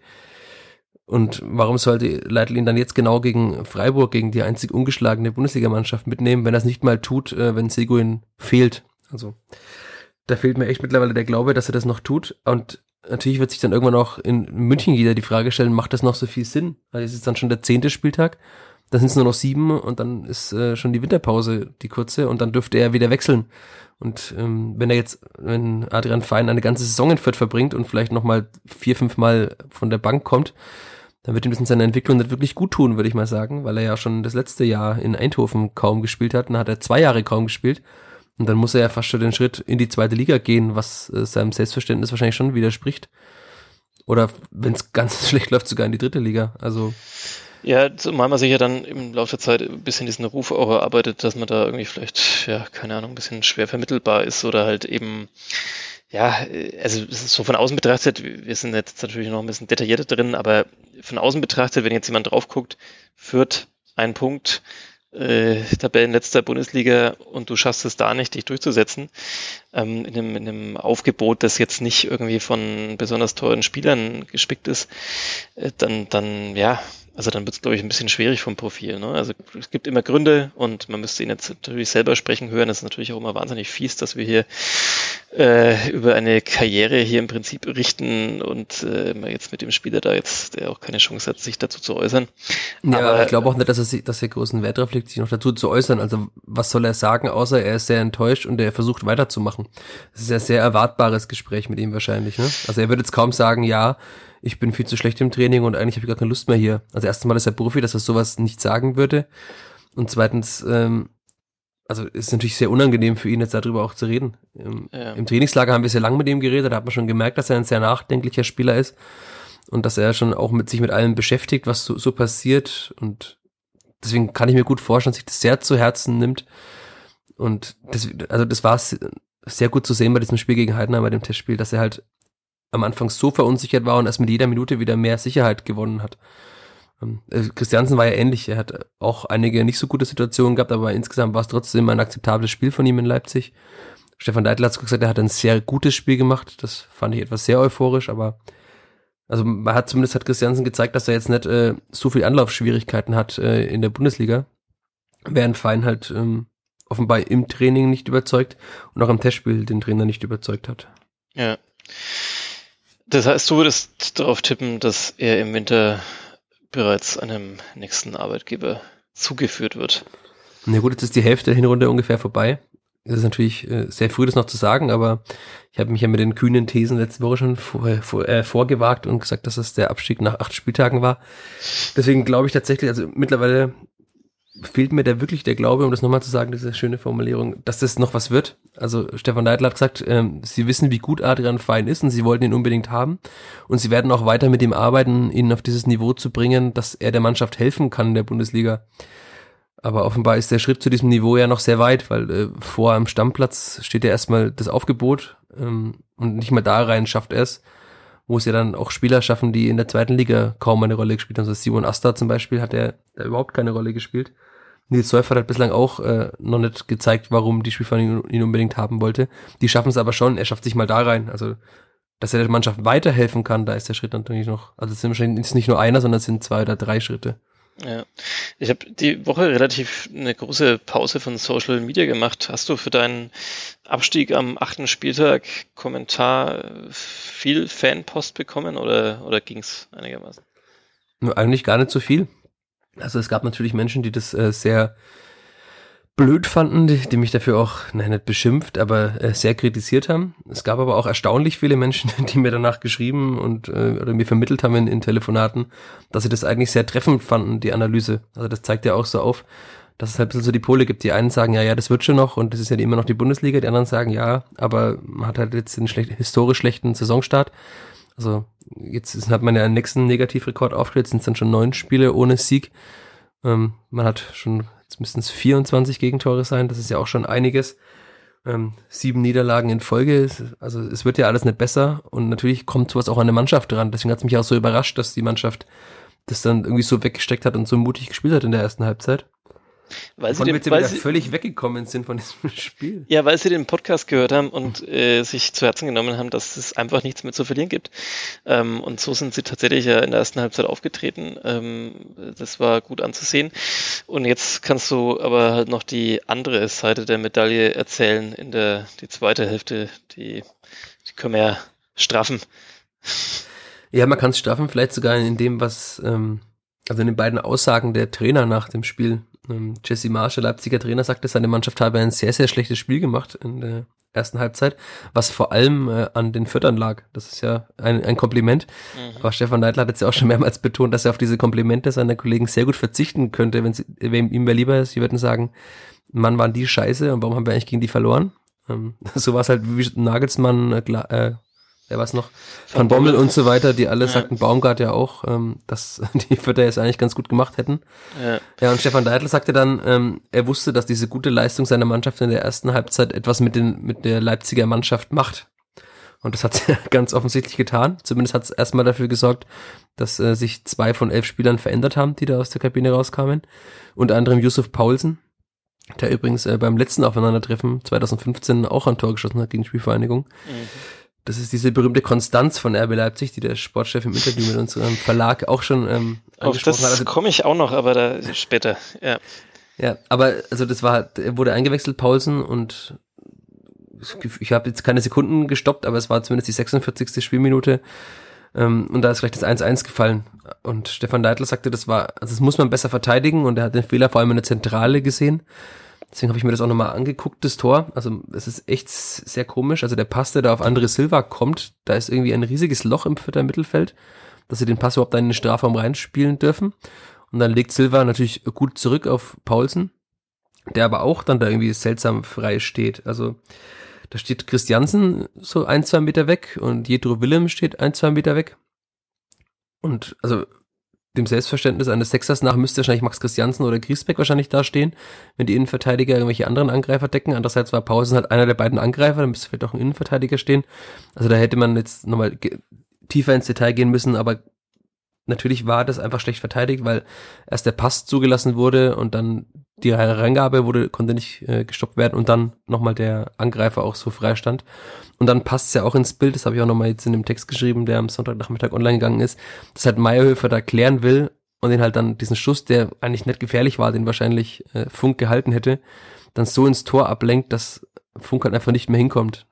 Ja, ja. Also Leitl sagt dann auch, er, er findet es sogar gut, dass Mayhöfer da grätscht, weil immerhin ist ihm der Wille anzusehen, das um, unbedingt das Tor zu vermeiden. Also schlimmer wäre es gewesen, es wäre niemand hingegangen mhm. und sie hätten es über sich ergehen lassen. Aber klar war das dann schon, war Mayhöfer so ein bisschen die tragische Figur, weil er dann äh, nur sechs Minuten später oder sieben Minuten später äh, im Strafraum dann äh, gegen wieder gegen Paulsen, diesmal war er näher am Mann, ähm, ihn zu Boden drückt. Naja, zu Boden drückt, das ist jetzt auch die Frage. Ja, Gibt es auch unterschiedliche Ansichten bei diesem äh, Elfmeter? Ja, aber er hat oben die Hand dran und dann trifft er ihn unten auch noch am Bein. Also in der einen Zweitlupe. Ich fand, das war sehr vertretbar. Ja, die Vierter Verantwortlichen waren, also vor allem Stefan Leitl war danach äh, sehr ungehalten deshalb. Also so ungehalten wie Stefan Leitl ist, er verpackt das ja immer sehr nett und er ist ja kein Mensch, der da irgendwie laut rumschimpft. Er hat doch gesagt, er ist eigentlich kein Trainer, der sich ständig über Schiedsrichter echauffiert. Aber wenn der Schiedsrichter da irgendwie pfeift, dann muss er eigentlich zuerst abpfeifen, weil Paulsen ja sekundenlang das Trikot von Mayhöfer erstmal hält Gut, im Strafraum. Ja. Und dann würde ich schon sagen, also da, da gehe ich auf jeden Fall mit. Ähm, Rashida Susi hat ja auch schon mal gesagt, dass die Presse äh, eigentlich ähm, viel kritischer sein müsste. Ich habe da bislang mich ein bisschen zurückgehalten, weil ich sage, wenn man äh, einen Punkt aus äh, sieben oder acht Spielen dann hat, je nachdem, wann wir da gesprochen haben, dann liegt es nicht nur am Schiedsrichter, aber. Zumal ja Fürth nicht so selten Elfmeter bekommt. Also, wenn es jetzt mal darum geht und ja, die fand ich aber alle berechtigt zumindest. Ich ne? auch, also, aber natürlich wird es auch Leute geben, die bei dem Leipziger, also Elfmeter sozusagen, oder bei dem vierter Elfmeter in Leipzig äh, vielleicht auch sagen, ja, okay, bis jetzt sieht ein bisschen ungeschickt aus, aber wo ist da jetzt so richtig das Foul? Also ja, wir, wir haben es ja letzte Woche schon einigermaßen herausgearbeitet, dass also, dass es mindestens einen Fall gab in der Saison, wo es, wo es wirklich verheerend falsch entschieden wurde. Aber ja, in Köln, ja. Äh, in Köln, aber ansonsten sehe ich jetzt nicht so die wahnsinnig vielen Fehlentscheidungen. Aber, ja, aber das, das, Problem war ja dann, dadurch war das Spiel gedreht und Stefan Neidl hat es zwar nicht so direkt gesagt, aber eigentlich war da nach 53 Minuten klar, dass die Fürther wieder verlieren werden. Weil wenn, wenn du das Spiel innerhalb von sechs Minuten aus der Halbzeit, äh, nach der Halbzeit aus der Hand gibst, es war, und es war dann zwar noch äh, über eine halbe Stunde zu spielen, 38 Minuten, aber er sagt ja auch, äh, die Mannschaft kann dann nicht mehr zurückkommen. Das war das gleiche wie in Köln. Hat das ja auch so ungefähr formuliert. Das ist zwar ernüchternd, aber wenn man natürlich äh, so eine gute erste Halbzeit spielt und dann erst das 1-1, dann das 2-1 bekommt, dann ist natürlich das, macht das auch was mit dem Kopf. Und das war ja tatsächlich so. Also die Mannschaft kam halt nicht mehr zurück. Sie hat es jetzt nicht äh, wirklich schlecht gemacht, aber halt auch einfach nicht gut. Und dann gab es halt noch zwei weitere Tore, über die wir auch noch mal ganz kurz dann sprechen können. Ja, wird zum einen mal da noch reingrätschen, dass tatsächlich Malve nicht so glücklich aussah äh, am Samstag. Ähm, ansonsten bin ich eigentlich auch ein Fan von ihm so, von seiner Art und Weise, aber da würde ich mir auch gerade denken, dass vielleicht mal so ein, ein Spielpause vielleicht auch mal gut wäre. Ist ja auch so ein Dauerbrenner jetzt eigentlich ähm, in den letzten würde ich jetzt gar nicht sagen. Also ich fand ihn in der ersten Halbzeit dann schon gut. Da hat er auf der Seite einige, also auf der rechten Seite mit Leveling einige gute Aktionen gehabt. Aber die zweite Halbzeit, also Stefan Neidl wollte natürlich auch nicht so sagen, aber ich fand schon, dass die dann doch eher durchwachsen war. Weil bei, beim äh, 4-1 war er dann auch irgendwo weiter vorne, wenn wir dann nochmal dann ja. kurz in der Zeit springen. Also jedenfalls musste der Maxi Bauer ja dann rausrücken. zu Dominik Soboslai, dem ungarischen Hoffnungsträger. Und ähm, eigentlich müsste er einfach, wenn er nicht hinkommt, einfach abräumen, Maxi Bauer. Und aber so ist er irgendwie zu langsam, geht zu zaghaft in Zweikampf. Und dann machen sie Leipzig natürlich auch einfach wahnsinnig gut. Also dieser Außenrisspass in die Mitte, wie dann in der Mitte dieser 18-jährige Hugo Novoa, der eigentlich noch in der U19 spielt. Der hat auch genau da richtig steht den Ball über die Linie drückt. Das war wirklich einfach gut gemacht, aber das beginnt ja auch schon wieder damit, dass die rechte Verteidigungsseite der Vierter halt einfach offen ist, ja. dass der Innenverteidiger da rausrücken muss. Der Innenverteidiger, von der er auch nachweislich doch einige Geschwindigkeitsnachteile hat gegen die meisten Bundesliga-Stürmer. Also Bauer ist halt eben nicht der schnellste, das haben wir auch schon mal thematisiert. Und da war halt auch Mayhöfer dann zumindest indirekt beteiligt. Ich habe jetzt nicht nochmal alles nachgeschaut, aber er war halt auf jeden Fall weiter vorne. Man sieht, dass er in dem Moment zurückeilt ja, ich, ich finde einfach, da könnte jetzt halt auch einfach mal Simon Asta einfach mal seinen Einsatz bekommen und äh, das muss ja dann im Gegensatz zum, zur Torhüterposition, wo natürlich so ein Wechsel halt äh, ja schon ziemlich großer Eingriff ist, ähm, finde ich, ist das ja wirklich auch kein Problem, halt zu sagen, okay, macht mal ein Spiel ähm, und dann kommt mal zurück. Äh, das geht ohne große Verwerfungen und äh, ja, wenn Simon Asta so überragend ist, dann klar, kriegt er halt noch eine Chance sozusagen, aber ähm, ja, finde ich da. Wir hatten es ja schon mal, dass er der äh, U20-Kapitän war. Ja. Das ist ja auch, äh, klar, diese U20 ist nicht das Aushängeschild des deutschen Fußballs, aber es ist ja schon ein Zeichen, dass ein vierter Spieler der Kapitän einer U-Nationalmannschaft ist. Ja. Gibt es auch nicht jede Woche. Und das, das wäre dann auch die Frage, ob dann Barry oder Asta der Vertreter von Mayweather sind, weil Leitl ist ja auch ein, ein großer Fan von Abdel Barry, ich habe extra seinen Vornamen abgekürzt, weil ich sonst wieder mich verhaspeln muss. Ja. Aber das ist ja auch, also er ist ja eigentlich Innenverteidiger, aber er hat wir jetzt ja die meiste ja, Zeit eigentlich immer Rechtsverteidiger gespielt. Wir könnten ja jedes Mal zwei Euro in die Klibertsparte so tun, wenn wir auch Namen nicht aussprechen können, weil wir nicht fähig sind. Ähm, ja, sorry, ich wollte dich nicht unterbrechen. Er, ja, er wäre natürlich auch noch eine Option. Die Frage, also ich kann mir nicht vorstellen, dass Leitl das jetzt macht. Das sind tatsächlich dann wahrscheinlich Sachen, die man macht, wenn man am 13., 14. Spieltag immer noch da hinten drin steht, weil klar, ähm, wir haben das geschrieben, ich habe es geschrieben, dass es der Abstieg war, aber man, man, sieht ja auch, wenn die Mannschaft mal ein, zwei Spiele gewinnen würde, dann wäre sie wahrscheinlich auch wieder mittendrin ähm, im Abstiegskampf. Also Augsburg ist ja ähnlich schlecht, Bielefeld ähnlich schlecht.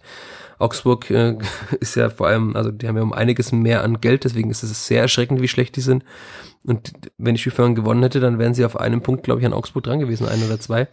Und es ist ja nichts verloren, aber dazu müsste man halt mal ein Spiel gewinnen und auch vielleicht mal ein, ein, ein Spiel überraschend gewinnen. Und da war dieser Samstagnachmittag halt dann schon prädestiniert dafür. Ähm, dann kann man auch sagen, das wäre dann vielleicht diese Initialzündung gewesen im Abstiegskampf. Man kann einen Champions League-Teilnehmer besiegen. Und da kommen ja noch einige in den nächsten Wochen. Also es geht dann noch gegen Dortmund zum Beispiel. Hätte man dann auch schöne T-Shirts drücken können, Champions League. Teilnehmer. Champions Besieger. League äh, letztjährig Halbfinalist Besieger. Ja, so. ja oder so. Würde ich der, der vierter Marketingabteilung mal vorschlagen. Ja. Machen sie dann keine Frankenmeister-Sachen mehr. Liest sich auch total flüssig. Champions League. Oder Vizemeister-Besieger, das wäre kürzer. Auch, ja, ja, ja. Ähm, was schon noch auffällt, finde ich, und was wir schon noch angehen müssen, das dritte Tor haben wir jetzt noch im Moment unterschlagen, was eigentlich das, fand ich, sehenswerteste war. Ähm, aber äh, das tut jetzt ja nichts mehr große Sache. Was aber finde ich schon auffällt, ist, also erstens, wie leicht wird das Spiel dann hergibt. Also das ist beschrieben im Prinzip wenige Sekunden nach der, nach der Halbzeitpause. Ähm, klar, Leipzig kommt da mit einer anderen Dynamik dann raus, hat jetzt vielleicht dann endgültig irgendwie nochmal sich schön ein paar Sätze anhören dürfen von ihrem Trainer. Ähm, hab die Müdigkeit nach dem Champions League Auftritt unter der Woche so ein bisschen vielleicht rausgeschüttelt und, und wollen natürlich unbedingt gewinnen, um da in der Bundesliga irgendwie dran zu bleiben. Ähm, aber trotzdem, wie, wie einfach es jetzt dann doch mehrmals ging, dass, dass ja, die Spielvereinigung nach einer eigenen Führung im Prinzip so relativ schnell kollabiert ist. Irgendwie in der Defensive, ist dann, finde ich, schon erstaunlich, zumal, du hast es ja auch beschrieben, dass jetzt nicht, also jetzt zumindest das, das 1-1 oder so, jetzt, jetzt kein Zauberfußball von einem anderen Stern war, dass da jetzt irgendwie, keine Ahnung, ähm, die frühere Frankfurter Büffelherde gekommen wäre oder ein, ein Haaland, der, der halt einfach nochmal von einem anderen Stern wirkt. Also, Aber wenn du gerade diesen Vergleich schon bringst, natürlich ein Nachfolger der Büffelherde, weil André Silva hat ja in, in Frankfurt ja. letzte Saison sehr gut gespielt und sehr viele Tore gemacht. In Leipzig tut es sich noch sehr schwer, aber ja. klar, also das hatte ich ja vorhin gesagt, das ist, war erschreckend, wie viel Platz da im Mittelfeld war, auch wenn man sich das nochmal anschaut. Im Stadion geht es ja oftmals sehr schnell, man hat keine Wiederholung, aber wenn man es dann nochmal anschaut, danach diese riesige Lücke und wie unbedrängt er dann zurückspielen kann, wie unbedrängt der Silva aus elf Metern schießen kann, das ist halt einfach, also da kann man dann schon sagen, ist es vielleicht die gedankliche Frische, war man nicht wach genug? Manche hat ja, also habe ich zumindest ein bisschen so gelesen, auch gefordert, Leitleiter umstellen müssen auf eine Dreier- oder Fünferkette. Äh, Christiansen hat gesagt, äh, sie wollten eigentlich einfach so weiterspielen wie vorher, weil das war ja sehr erfolgreich. Nur waren sie halt dann da offenbar in dem Moment nicht griffig genug und ab, spätestens ab dem 2 zu 1 konnten sie auch nicht mehr so weiterspielen, weil Leipzig eine un, unheimliche Wucht hatte. Das hat man bei diesem 3-1 gesehen, du hast es kurz abgehandelt, aber das war ja über, ich glaube, sieben Stationen waren das, immer mit einem Kontakt. Also das war wirklich, ich habe es gestern noch im, im, Spielbericht geschrieben, das war ein Spielzug, wie ihn sich ja jeder Trainer in seinen Träumen erwünscht, aber meistens klappt das nicht äh, im Alltag. Ja. Also höchstens waren irgendwie so Premier League Highlights von Pep Guardiolas Manchester City, da, da klappt sowas mal. Das war schon wirklich gut gemacht und wie gut das auch abgeschlossen war in der Mitte. Und das ging einfach alles zu schnell für die Vierter. Die sind ja bei keinem, also in, in, bei keinem der sieben Ballkontakte irgendwie in den Zweikampf gekommen. Und das war wirklich einfach gut, aber sowas kann halt auch mal passieren, ne? Das ja, ja, ist halt drin in der Bundesliga. Das macht das SV Sandhausen eher seltener, aber in der Bundesliga kann das halt mal passieren. Also Grüße, das kann ja auch gegen, kann ja auch gegen Freiburg passieren. Ja, ähm, kann passieren, darauf kommen wir auch noch äh, auf Freiburg. Ja, das, das Tor des, des 3-1, äh, das schießt man, glaube ich, nicht mehr auf der Playstation so. Was, was finde ich mir noch auffällt, ähm, natürlich bin ich jetzt so schlecht vorbereitet wie immer, um daraus ein Muster abzuleiten, aber ich stelle es trotzdem mal in den Raum. Paulsen war eingewechselt ähm, in der Halbzeit. Wir haben dann beim, ich muss hier kurz scrollen, äh, beim 3 zu 1, da war, du kannst ihn besser aussprechen als ich. Dominik Soboslai. Ah ja, der, der war nämlich auch eingewechselt. Und Hugo Novoa war auch eingewechselt. Genau, immer kurz davor. Jetzt fällt mir natürlich der Name auch nicht ein des äh, Berliner Spielers, der wiederum als Jurgen Ekelenkamp. So ein schöner Ja, Name. ja, schau, du hast sie alle drauf. Ich glaube, ich Du warst im Stadion und ich war in Wien und ich habe mir den Namen gemerkt. Ja, ich habe wirklich, muss ich aber grundsätzlich sagen, eine absolute Namensschwäche. Also wenn ich die auch nicht vor mir stehen habe, dann präge ich mir die nicht ein und von Hertha-Stürmern präge ich sie mir eigentlich eh nicht ein. Aber, das war aber ähm, eh krass, weil diese Leistung fand ich so gut von diesem Kamp nach dem Tor. Kommt ja von Ajax. Ja.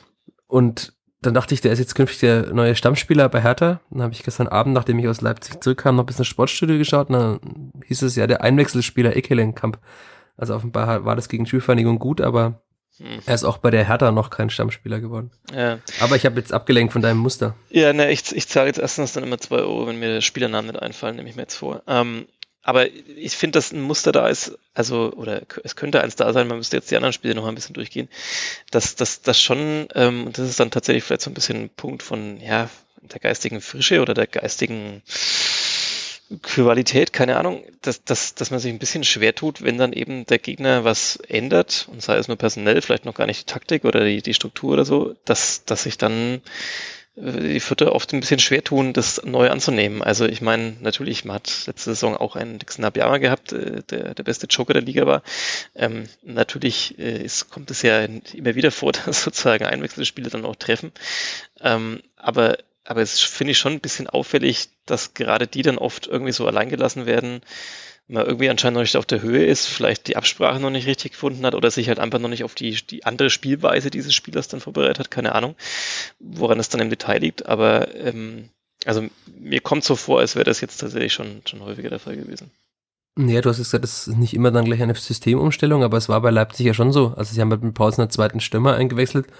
Dadurch ändert sich natürlich auch die Raumbesetzung in der, in der Offensive von Leipzig und das hat sich dann offenbar direkt nach dem, äh, trinkst du gerade, das hört sich sehr schön an. Ja, ver, ver, ver, Verzeihung, aber, aber äh, ein, ein Schluck Wasser, um die angeschlagene Stimme noch hier ins Ziel zu retten, aber ich habe okay, ja Gluckern in der Leitung gehört, klar. Aber ja, also es ist ja nicht nur neue Spieler auf dem Platz, auf die man sich einstellen muss, sondern es waren einfach ja, zwei aber, Angreifer da. Aber das, aber auch darauf muss ich doch vorbereitet sein. Also nur zu sagen, ah, okay, Systemumstellung. Also ich meine, man wird sich ja von vornherein vor der Partie auf vielleicht mehrere Systeme einstellen ähm, des Gegners oder auf ein paar Varianten. Und dann, ähm, ja, ist mir schon wieder klar, das ist jetzt nicht irgendwie Kreisliga, aber, aber man, man steht dann da, man sieht, der Spieler wird eingewechselt, man weiß, kennt ungefähr das Profil des Spielers, also man weiß jetzt, dass Paulsen jetzt eher nicht in der Innenverteidigung spielen wird. Ähm, da muss es doch irgendwie, weiß nicht, mehr Zugriff geben. Ja, sollte es natürlich. Und ja. ich weiß nicht, ob man das am, am Trainer festmacht, ähm, ob man, da müsste man halt mal wirklich mal lange Gespräche mit den ähm, auch Verteidigern und so weiter führen, was der Trainer ihm mit auf den Weg gegeben hat. Aber sie, sie betonen ja immer wieder, sie hatten in der Kabine darüber gesprochen, es genauso zu machen wie vor der Halbzeit. Kann man natürlich sagen, es ist fahrlässig, weil es war zu erwarten, dass Leipzig anders herauskommt. Ähm, andererseits ist es natürlich auch immer gut, sich vielleicht nicht immer dem Gegner sofort anzupassen, sondern versuchen weiterzumachen mit dem erfolgsverbringenden Weg, erfolgbringenden Weg, erfolgversprechenden Weg, mit dem man in der ersten Halbzeit gespielt hat. Ähm, und klar, also wenn halt dieses Tor nicht sofort fällt, dann man diese Viertelstunde vielleicht übersteht nach der Halbzeit. Das ist ja oft das Problem, dass ein Gegner aus der Halbzeit mit viel Wucht und so weiter rauskommt. Wenn man das übersteht, dann findet man auch wieder zu seinem Spiel. Nur die Spielfahne übersteht das halt nicht. Ich würde aber einfach sagen, dass das auch an individueller Qualität liegt. Also in mehreren Situationen. Wenn halt einfach ein, ein, ein Sechser oder ein Verteidiger nicht am Mann ist, dann ist es halt einfach eine Qualitätsfrage, weil er halt im Kopf nicht schnell genug ist, weil er die Situation womöglich anders vorausahnt. Da gibt es ja viele Erklärungen dafür, aber also ich finde bei diesen, eigentlich bei allen Gegentoren kann man das ja mit der Qualität der Mannschaft erklären. Mhm, mh. Ich sehe nur gerade, dass, dass äh, Marc van Bommel, glaube ich, Geschichte ist in Wolfsburg. Und ja, ist auch aufgeploppt neben mir. Ist, ist witzig zu sehen, weil äh, man dachte ja, als sie in Fürth gewonnen haben, da war ja. er irgendwie Erster. Da haben wir jetzt zur absoluten Spitzenmannschaft hochgejubelt und jetzt äh, stellen wir fest, nee, die sind doch gar nicht so gut. Nee, es war witzig, weil damals, ja. da haben sie ja alle Spiele gewonnen, waren, das war, war der vierte Sieg dann im vierten Spiel. Das waren die einzige Mannschaft mit zwölf Punkten und alle haben schon drüber gesprochen, ja, wie gut ist diese Wolfsburger Mannschaft wirklich? Und Marc van Bommel hat sich ja doch ein bisschen defensiv gegeben und man hat dann gemerkt, dass sie dann doch nicht so gut sind. Und ich fand auch, dass sie in, in Fürth überhaupt nicht gut waren. Deswegen, das ist ja auch schon wieder bitter, weil eigentlich kann man auch in so einem Spiel was mitnehmen gegen einen Gegner, der echt nicht gut ist, trotz dieser vielen finanziellen Möglichkeiten. Ja. Und äh, das ist dann auch wieder so eine Geschichte im Rückblick vielleicht, wo man sagt, wenn Dixon Abiyama diesen Fallrückzieher reinmacht, den ähm, der Torhüter noch gut über die Latte lenkt, dann steht es 1 zu 1, dann fällt dieses 2-0 am Ende vielleicht gar nicht mehr und hätte Fürth jetzt schon wieder einen Punkt mehr. Das ist ja die Sache. Ähm, mit zwei oder drei, also mit drei Punkten zum Beispiel ist man halt schon wieder viel näher an diesen Nicht-Abstiegsplätzen als jetzt mit einem. Das ist, aber es sind so viele kleine Geschichten und so Kleinigkeiten. Nur die Summe der Kleinigkeiten, da gibt halt so ein Ganzes, das am Ende dann sehr ernüchternd ist. Ja, absolut, ähm, kann man so sagen. Wie bin ich jetzt, also Marc von Bommel, äh, wir sind abgeschweift. Wir müssen, wir nähern uns schon wieder unaufhaltsam der einen Stunde hier bei der Aufnahme. Ähm, ich habe es befürchtet, ich dachte am Anfang, wir können heute tatsächlich mal so, ein, so eine kurze Folge droppen, aber ähm, nee, wir verlieren uns dann doch immer wieder in dieser Bundesliga-Saison. Ähm, bevor wir noch natürlich unsere Top 3 machen müssen und bevor wir vielleicht vorausblicken auf das kommende Wochenende. Im, Moment der Woche ähm, hast du einen, mir vorhin gesagt, hast du einen erlebt? Ja, ich habe mehrere natürlich erlebt. Äh, an so, so einem Spieltag erlebt man ja immer sehr viele. Die Frage ist jetzt, welchen jetzt ich hier nenne. Also ein ganz kurz, kurzer zum Beispiel ist halt, wenn man so im Stadion ist wie in Leipzig und dann äh, man fragt, wo geht's denn zur Pressetribüne? Und dann sagt der Ordner, ja, müssen Sie in den Aufzug einsteigen. Das ist so ein Fußballromantiker natürlich dann immer sehr komisch. Oder ein, ein sehr netter ähm, Kollege drin steht, sehr schick gekleidet, der dann sagt, wollen Sie zur Pressetribüne? Ja. Und dann ein Pin eingibt im Aufzug und dann auf die Taste 5 drückt, die einen quasi direkt in den Oberrang des Stadions bringt. Ist äh, schon sehr seltsam. Ist da, ist da auch der VIP-Bereich? Kannst du uns den PIN nennen für diejenigen, die. Ich habe extra nicht hingeschaut, weil er, der hat den zu geheim angegeben. Da habe ich zu viele Netflix-Serien auch geschaut, äh, um. Am Ende kommt dann doch irgendjemand, der irgendwas Böses im Schilde führt in so einem großen Aufzug. Klingt jetzt auch nach James Bond. Wenn man einen anderen ja. PIN eingibt und ein anderes Stockwerk, dann kommt man direkt zu dem großen Bösewicht, der hinter RB Leipzig steckt. Aber der Matteschitz, der ist in Fuschel am See in Österreich. Ja, ja besser ist es. Ähm, ja, okay. Also, ja, Fußballromantik. Komme ich auch noch drauf, tatsächlich. Vielleicht sollten wir jetzt gleich die Top 3 machen, aber ich möchte die am Ende machen eigentlich. Ähm, ja. Und ähm, müssen wir noch über dieses, diesen merkwürdigen Eintrag bei transfermarkt.de reden oder ignorieren wir das einfach an der Stelle? Ja, ich habe es hier elegant umschifft. Äh, es war vor der Podcastaufnahme, wir sind ja der Transparenz-Podcast, das kostet wahrscheinlich auch bald Geld ins Phrasenschwein. Ja. Aber äh, Achtung, ich trinke jetzt noch mal einen Schluck. Ja, hatte ich das ja vorgeschlagen als Moment der Woche, weil es tatsächlich, also nach seinem Spiel, man ist ja morgens hingefahren mit dem Auto, hat dann irgendwie sich erstmal zurechtgefunden in diesem riesen Stadion, ein neues Stadion und so weiter. Schaut dann das Spiel, schreibt, geht zur Pressekonferenz, spricht mit Spielern, spricht mit dem Trainer und fährt dann nach Hause und ist dann eigentlich schon, wenn man zu Hause ankommt, einfach nur froh, dass er mal zu Hause ist und schaut dann aufs Handy und hat da ungefähr 400 Nachrichten von Leuten, die einem Links schicken und schreiben, stimmt es, stimmt es wirklich? Leitl hat seinen Rücktritt erklärt. Ähm, da hat jemand äh, im Transfermarkt.de Forum geschrieben, er habe gehört äh, aus äh, Kreisen, die nah an der Mannschaft sind, dass Leitl seiner Mannschaft den Rücktritt erklärt habe. Ähm, hat mich sehr überrascht in dem Moment, weil ich ja mit Stefan Leitl noch drei Stunden vorher in, vor der Abfahrt in Leipzig lang gesprochen habe. Und da wirkte er so gar nicht äh, so, als würde er irgendwie aufgeben, sondern er hat schon kämpferisch gewirkt und hat sich, hat schon auch schon über das nächste Spiel in Freiburg gesprochen und so weiter. Also ich habe dann ganz kurz mal nachgefragt beim äh, Kollegen Kessler, dem Pressesprecher der Spielvereinigung, der dann sehr verwundert war und sagte, du hast doch auch gerade mit ihm gesprochen. Ähm, das wäre ihm sehr neu. Aber das zeigt halt auch, dass also erstens mal, es zeigt dir mehrere Dinge. Erstens mal, dass es halt, es ist ja nicht ausgeschlossen, dass man sagt, Stefan Neidl macht das womöglich irgendwann, weil er sagt, okay, ich will einfach nicht mehr, ich, ich ertrage es nicht mehr, jede Woche zu verlieren. Hat ja die Bildzeitung schon geschrieben, wie lange erträgt er die Pleiten noch äh, vergangene Woche? Aber Stefan Neidl, glaube ich, äh, erträgt die Pleiten länger. Also er wirkt jetzt gestern nicht quasi nicht nachträglich niedergeschlagen. Natürlich war er enttäuscht und äh, es nervt ihn, dass er seine Mannschaft immer wieder gute Leistungen bringt und dann doch verliert. Aber es, es zeigt ja auch, dass also dieses äh, ganz schlimme, äh, die Mannschaft nicht erreichen, das ist überhaupt nicht der Fall, weil sonst hätte er nicht so eine gute erste Halbzeit gespielt. Das sind halt dann eher Nuancen, die halt viel ausmachen, wie so Kleinigkeiten, dass man halt nicht genau genug am Mann ist oder halt sich im Zweikampf vielleicht ein bisschen ungeschickt anstellt, dass man Pech mit Schiedsrichtern hat. Aber es liegt ja nicht daran, dass äh, die Mannschaft nimmer für Leitl spielen würde oder so wie es damals war unter Damir Buric, als man 6 zu 0 in Paderborn verloren hat.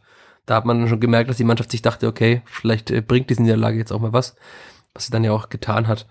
Und es, es zeigt natürlich auch, dass halt die Macht des Internets, also dieses Gerücht, hat irgendjemand, ein anonymer Forums-User reingesetzt ins Internet. Ich habe mich damit befasst, äh, nachts um elf noch, habe äh, nachgefragt, äh, ich habe sehr viele Nachrichten bekommen davon, das wurde auch in andere Foren transportiert, es wurde überall drüber gesprochen.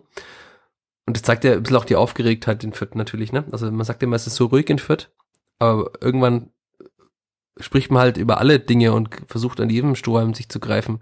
Und dann war auch schon wieder zu sehen, manche haben geschrieben, ja Gott sei Dank, das ist der einzige richtige Schritt, das muss endlich passieren. Andere haben gesagt, hoffentlich nicht, das wäre das Schlimmste, was der Spielverhandlung passieren kann. Und wer, wer, frage ich mich, schreibt dann in dem Moment, äh, ja, hoffentlich, das, das muss schon, ist schon längst hm. überfällig. Also, ich, also ich, jetzt mal bei aller Kritik, die wir ja auch hier üben an dieser Saison und, und dass da ähm, trotz der, sagen wir mal, geringen Erwartungen und, und, und trotz der äh, finanziellen, finanziellen Ungleichgewichts in dieser Liga, aber ähm, äh, also wer, ja, ähm, Jetzt macht mich sprachlos. ja, mich auch immer wieder. Ich habe mich ja letzte Woche schon im, im Podcast ähm, Kommentar als Leitl-Fan geoutet, weil ich gesagt habe, dass er der beste Trainer ist, den dieser Verein haben kann. Und natürlich sollte man als Journalist immer kritisch darauf blicken. Das ist schon klar, das tun wir ja auch. Und ich glaube, wir sind nicht, nicht unkritisch gegenüber dem Verein. Aber wenn man sieht, was Stefan Leitl aus dieser Mannschaft gemacht hat, dass er sich nach oben geführt hat, dass er auch, also wenn man jetzt sieht, wie Bayern andere Mannschaften in der Bundesliga abschießt, ähm, da kann man natürlich sagen, Bayern war nicht gut in Fürth. Man kann aber auch sagen, dass es die Fürth halt einfach sehr gut gemacht haben mit einer Herangehensweise, die keiner so erwartet hat, mit einem 4-3-3 gegen die Bayern sehr offensiv. Und er findet ja offenbar immer Wege, die angepasst sind an den Gegner, die aber meistens erfolgversprechend sind, zumindest halt über 45 Minuten. Und dann, äh, Zitat Max Christiansen, um das abzuschließen, es geht halt darum, diese Leistung auch mal über 90 Minuten zu bringen, was uns bringen uns 45 gute Minuten auch nichts. Punkt. Ja, und dann kann man natürlich kritisieren, dass es der Trainer nicht schafft, vielleicht weil er zu spät oder nicht umstellt, ähm, auch mal so, einen, so, eine Führung zu halten oder wie auch immer. Aber, ähm, aber das, das, das, das große Ganze sofort in Frage zu stellen, den Trainer, der vor wenigen Monaten aus einer, ja, auch in der zweiten Liga quasi als Außenseiter titulierten Mannschaft einen Aufsteiger macht, das, äh, ja, das ist für mich naja, aber gut, du hast es schon gesagt, ähm, im Internet wird halt viel geschrieben. Vielleicht sollten wir mal ähm, bei transfermarkt.de irgendwie auch so Gerüchte streuen über diesen Podcast, dass, dass du deinen Rücktritt oder ich meinen Rücktritt hier erklärt habe. Ja, hast du ja quasi gemacht äh, ab, ab Januar. Ja, indirekt, aber, aber, ähm, aber das vielleicht, vielleicht bringen wir uns so ins Gespräch und können noch die Zahlen hier hoch pushen. Ja, du, naja. du bist ja der quasi für die Endverarbeitung des Podcasts zuständig. Vielleicht kannst du ja so eine Clickbait-Überschrift machen. Ja, das ist der letzte, die letzte Folge, bevor wir unser, bevor wir der Mannschaft anbieten, zurückzutreten. Ähm, ja, was haben wir jetzt noch? Wir müssen noch kurz auf die einzige ungeschlagene Mannschaft der Bundesliga blicken, die da wartet am kommenden Wochenende. Ich finde auch, man muss noch ganz kurz zumindest, ich werde das mal in der, in der Woche auch mal versuchen aufzuarbeiten ein bisschen. Wir haben über das Thema Standards sehr viel gesprochen. Da ging es immer um die defensiven Standards, also die Standards, die aufs Vierter-Tor kommen. Das war halt jetzt auch schon wieder ernüchternd zu sehen in, in Leipzig, äh, wie die offensiven Standards ausgeführt wurden. Also ich bin der Letzte, der irgendwelche Spieler anklagt und Jedro Willems hat einige gute Situationen auch gehabt in dem Spiel. Aber da war ein Freischuss dabei in der ersten Hälfte, der halt einfach, also da stehen alle Spieler im Strafraum und der Freistoß kommt halt genau so, dass ihn der erste Verteidiger, der am 16er steht, einfach wegköpfen kann. Und das ist dann schon auch nochmal ein, ein Problem. Also da, wir haben oft drüber gesprochen, dass man halt so auch mal Tore schießen kann, die man sonst nicht macht und offenbar ist da auch nicht viel Entwicklung zu sehen. Ähm, das auch wieder was kann man dem Trainer ankreiden, kann man aber halt auch den Spielern ankreiden, die dann einfach schwache Standards schießen. Und man soll von einem Bundesligaspieler ja erwarten können, dass er einen Ball scharf vors Tor treten kann, so dass nicht der erste Verteidiger ihn direkt wegköpfen kann. Das ja. ist schon wieder erschreckend. Ja, das ist auch der Punkt, wo ich dann immer sage, ähm, wenn man viel darüber redet, irgendwie Trainer und Mannschaft und Verantwortung. Ich finde, es gibt dann so Punkte, da kannst du ja als Trainer machen, was du willst. Also das kannst du dann trainieren lassen, du kannst da reden, du kannst, äh, was weiß ich, Videomaterial zeigen. Aber am Ende müssen halt diese elf Spieler am Platz äh, irgendwie Flanken schlagen können. Ähm, da hat es jetzt nichts mit Taktik und Umstellung und sonst was zu tun, sondern das, äh, ja, müssen die Spieler hinkriegen. Äh, Top 3 und Mini-Ausblick und jetzt ziehe ich die Top 3 dann doch kurz vor, weil es eben da noch um Leipzig geht indirekt. Ähm, und ich dann mal das Kapitel Leipzig beenden möchte. Du hast äh, mit dem, wie nennt er sich, Sportdirektor? Ja, ich habe ihn dann einfach gefragt, ob ich ihn Sportchef nennen darf, weil er ist irgendwie kaufmännischer Leiter und Chief, Chief Media Officer. Also wer will, kann das nochmal nachlesen äh, im, Text auf nordbayern.de und ähm, auch in der Zeitung vom Samstag ist es ausführlich aufgeschrieben. Ja, ich habe mit, mit Florian Scholz gesprochen. Ich muss zugestehen, ich kannte ihn bislang nicht weil in Leipzig, man kennt irgendwie so Oliver Minzlaff als den Geschäftsführer, der überall in den Interviews ist. Und man kannte Markus Krösche, der dann gegangen ist aus Leipzig. Ähm, und jetzt ist, sind halt die, die sportlichen Chefs quasi, sind äh, Florian Scholz und Christopher Vivell. Ähm, mit einem der beiden habe ich dann ein, ein, Interview geführt am Donnerstag früh, um kurz vor neun schon. Und ja, ähm, wo waren wir jetzt stehen geblieben?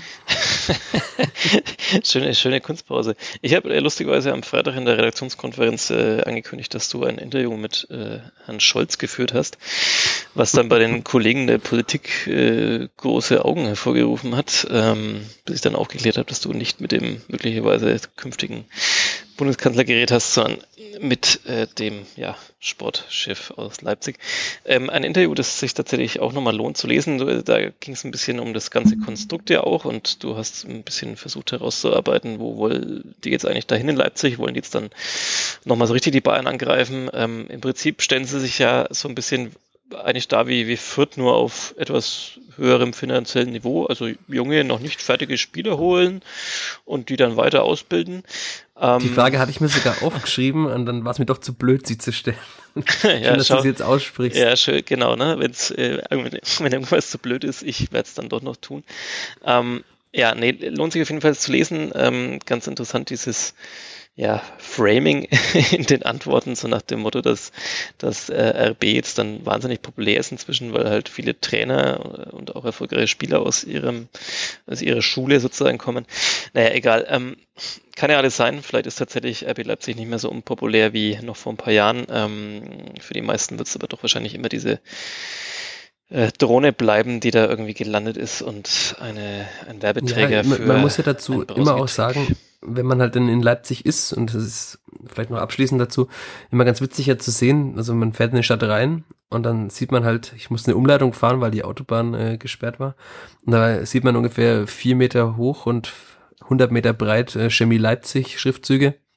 Ein paar Kilometer weiter sieht man, erster FC Lok ist die Macht, voran FC Lok. Und da denkt man sich, ja, das sind die beiden Fußballvereine in Leipzig. Aber die spielen halt äh, in der vierten Liga und dann gibt's halt noch einen Bundesligisten, von dem man halt irgendwie so nix sieht auf dem Weg und dann halt so ein, zwei Kilometer vom Stadion sieht man die ersten Fans und am Ende sieht man halt dann 25.000 Menschen im Stadion, die halt dann da am Ende begeistert äh, ihre Mannschaft feiern, zwischendurch auch pfeifen, weil sie halt auch anderen Anspruch haben und weil sie halt, äh, um das böse Wort, Konsumenten sind, Kunden, aber die wollen halt ein gutes Fußballspiel sehen und dafür steht RB in Leipzig offenbar dann schon. Das eine sind diese traditionsreichen Vereine, mit der großen Fanschar und das andere ist halt dieser Verein, der halt die, die Familien vor allem begeistert. Also ich war auch etwas skeptisch vor der Reise, ob das dann mit der Maskenpflicht und so auf den Wegen zum Stadion und, und dem Umlauf klappt. Und tatsächlich waren da sehr viele Familien und hatte jeder eine Maske auf. Also wirklich jeder. Und das zeigt ja das Publikum auch ein bisschen. Also wirklich, es war so eine Familienveranstaltung. Ja, Kindergeburtstag demnächst bei RB Leipzig. Oh, was war das? Das war meine Apple Watch, die mich wieder abgehört hat. Stark. Bei mir klingelt hier gerade das Telefon, dazwischen hört man mich trinken. Ähm, und jetzt kommt noch deine Apple Watch und äh, überwacht uns. Und äh, es klang wie eine Bahndurchsage, aber ja. Also sie egal. hat gesagt, ich finde nicht. Ich weiß nicht, was sie nicht findet, aber Schau, und schon, und schon haben, sie nicht, dass Leipzig schön war. Schon haben wir einen Titel für diese Ausgabe, den zwar keiner verstehen wird, aber der brillant ist. Ich finde nicht. Ähm, ja, ich wollte die Top 3 3 an Leipzig anknüpfen und zwar mhm. ähm, hätte ich von dir gern, äh, abgesehen natürlich von der, von der Spielvereinigung, deine drei, drei Lieblingsvereine, also oder Vereine, die du sympathisch findest, die du vielleicht als Kind auch irgendwie gemocht hast, wo du immer so aus der Ferne vielleicht ein bisschen Fan bist oder dich zumindest freust, wenn es denen gerade ein bisschen besser geht. Ähm, also vermutlich eher Traditionsvereine im Gegensatz zu dieser äh, RB-Bubble, die da entstanden ist. Ja, das sind immer so, es soll ja hier spontan sein, es wäre immer gut, äh, sich ein bisschen zumindest darauf vorzubereiten. das sage ich ja auch jede Woche. Ja. Aber äh, als Sportjournalist darf man ja kein Fan sein, das auch noch einschränken. Aber ähm, es gibt natürlich Vereine, man, man lernt ja viel kennen im Laufe der Berufsjahre und auch so allgemein als Fußballfan. Oder im Urlaub mal äh, beim Groundhoppen und ist dann einfach Genau, also da, da, mir ist jetzt sofort eine Sache eingefallen. Ich könnte jetzt sagen, dass ich davon Fan bin, aber es war zumindest ein, ein fußballromantisches Erlebnis, weil ähm, vor einigen Jahren war ich damals äh, in, in Hamburg und äh, meine Eltern waren auch dort und dann sind wir zum H HFC Falke gegangen. Mhm. Sagt dir der HFC Falke was? Nein.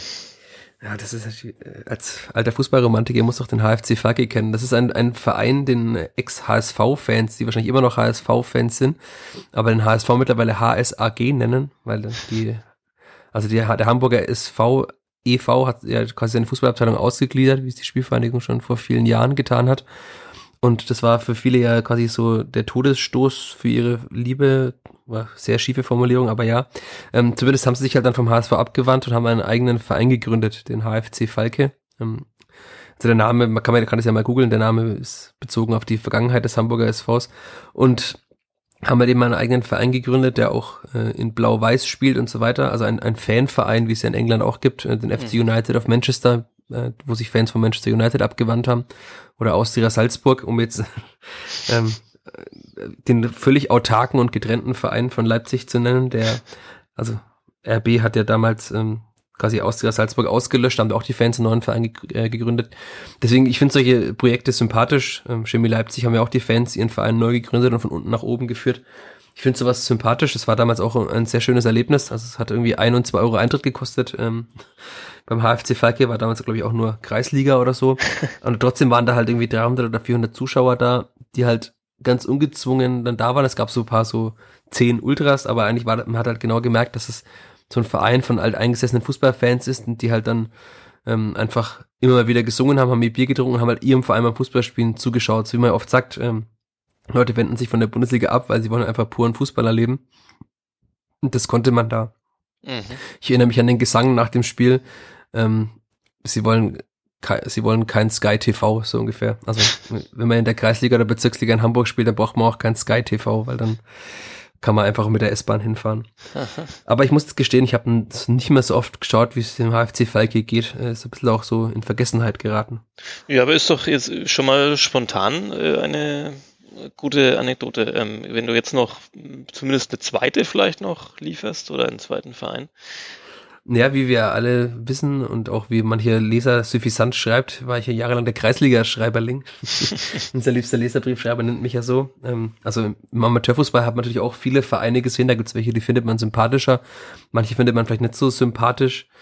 Und da, da muss man schon sagen, es lohnt sich halt einfach mal, wenn man ein spielfreies Wochenende ist oder so, auch mal sich ein Landesligaspiel zum Beispiel anzuschauen. Also da gibt's ja auch Vereine in, in der Umgebung. Und da wird auch guter Fußball gespielt. Also ich werde wahrscheinlich wieder ausgelacht, ähm, aber weil es bei mir in der Nähe von zu Hause ist, also der FSV Stadeln oder auch der TSV Buch, das ist halt einfach, also das kann man sich einfach mal anschauen. Die Vereine freuen sich, wenn jemand kommt, freuen sich, wenn ein bisschen Geld in die Kasse kommt und man macht damit auf jeden Fall nichts falsch bei beiden Vereinen jetzt. Mhm. Noch einen dritten? Willst du vielleicht noch einen nennen? Ich kann natürlich einen nennen, aber ich möchte ja nicht deine Top 3 äh, gleich sabotieren. Also vielleicht. Aber das ist doch unsere Top 3. Naja, okay, okay. Du meinst, wenn wir zusammenlegen, dann kommen wir immer schon irgendwie auf die drei. Naja, genau. ich, ich muss mich natürlich nur umdrehen. Tatsächlich hängt seit vielen Jahren im Büro hinter mir ein äh, Schal aus Livorno und von Livorno. Ähm, ja, da war ich tatsächlich auch bei einem Spiel mal im, quasi im Urlaub äh, vor Ort dann. Ähm, aber ich glaube, wenn ich jetzt die ganzen Details rund um diesen Verein erzähle, dann hört uns nicht nur die Apple Watch ab, sondern tun das andere Stellen. Ähm, ja, der Verein ist mir einfach äh, sympathisch. Weil du links versifft bist. Weil ich linksgrün versifft bin und ähm, ja, weil die ja immer auch so ein bisschen quasi so ihren, ihren eigenen Ansatz auf dem Fußball gehabt haben und ähm, ja, äh, ähnlich vielleicht ein bisschen so kennt man das aus dem Baskenland, wo es ja auch Vereine gibt, die fast nur versuchen, Spieler aus der Region zu holen. Den einen gelingt es dann, die anderen erkennen, dass das vielleicht im modernen Fußball dann auch einfach auf Dauer nicht mehr funktioniert. Auch ein ganz netter Ansatz, wobei es mir dann manchmal ein bisschen, ja, auch zu nationalistisch oder wie auch immer ist. Ähm, aber ja, ähm, ich überlege gerade, gibt es sonst noch einen Verein, für den ich irgendwie so irgendwelche Sympathien hege, heimliche. Ja, es gibt ja immer Vereine, die man irgendwie so ein bisschen, zumindest immer mal wieder verfolgt. Ähm, das hat ja dann auch oftmals damit zu tun, dass man halt da Leute mal kennt oder kennengelernt hat. Also oder halt die, oder halt die Fanszenen, dass man das äh, von der Fanszene quasi transportiert, also dass man vielleicht gar nicht den, den Verein selber jetzt so super findet oder die jetzt Mannschaft. Nennen wir bitte den FC St. Pauli. Nee, das wäre auch wirklich zu abgedroschen da. Ähm, also, nee, ja. Also natürlich äh, sehr gute Ansätze auch da. Äh, Grüße. Ja, vor allem aber, fußballerisch sehr gute Ansätze. Also das, vielleicht sogar mehr als gute Ansätze. Ja, das, das auch, ähm, aber auch so natürlich vom Drumherum. Aber ja, manchmal ist es ja, aber ich habe dich unterbrochen, du wolltest wahrscheinlich auf irgendwen hinaus, den du kennst von irgendeinem Verein. Nee, ich wollte einfach äh, nochmal ein Plädoyer für den Amateurfußball ähm, sprechen. Okay. Weil, also ich finde es ja oftmals erschreckend, wie wenig halt auf den Sportplätzen los ist. Und dann wiederum manchmal erstaunlich, wie gut dann der Fußball doch ist. Also klar, in der Kreisliga ist er meistens jetzt nicht so gut. Da gibt's dann dafür bessere Bratwürste, aber wenn es denn welche gibt. Aber wirklich so Landesliga, gute Landesligaspiele. Also ich erinnere mich im letzten Jahr, da war man auch ein bisschen so auf Fußballentzug und dann war ich mit ein paar Kuppels äh, bei äh, FSV Stahlen gegen SC 04 Schwabach und wie gut Schwabach da einfach gespielt hat. Man, klar, da ist auch einiges an Geld da, also mit Fußballromantik ist es dann schwierig. Aber es war halt einfach ein gutes Fußballspiel. Und dann habe ich schon, also das Spiel Fürth gegen Bochum war jetzt nicht so gut anzusehen wie so ein hochklassiges Landesligaspiel. Uiuiui, jetzt begeben wir uns aber auf gefährliches Terrain hier, das zu vergleichen. Ich, schnell, ich schnell. Nee, es ist ja ein ganz anderes Niveau. Ich will gar nicht, den, den, den Vergleich kann man natürlich äh, nicht machen, weil es einfach andere Ligen sind, es sind mehr Räume da und so weiter, anderer Druck natürlich auch.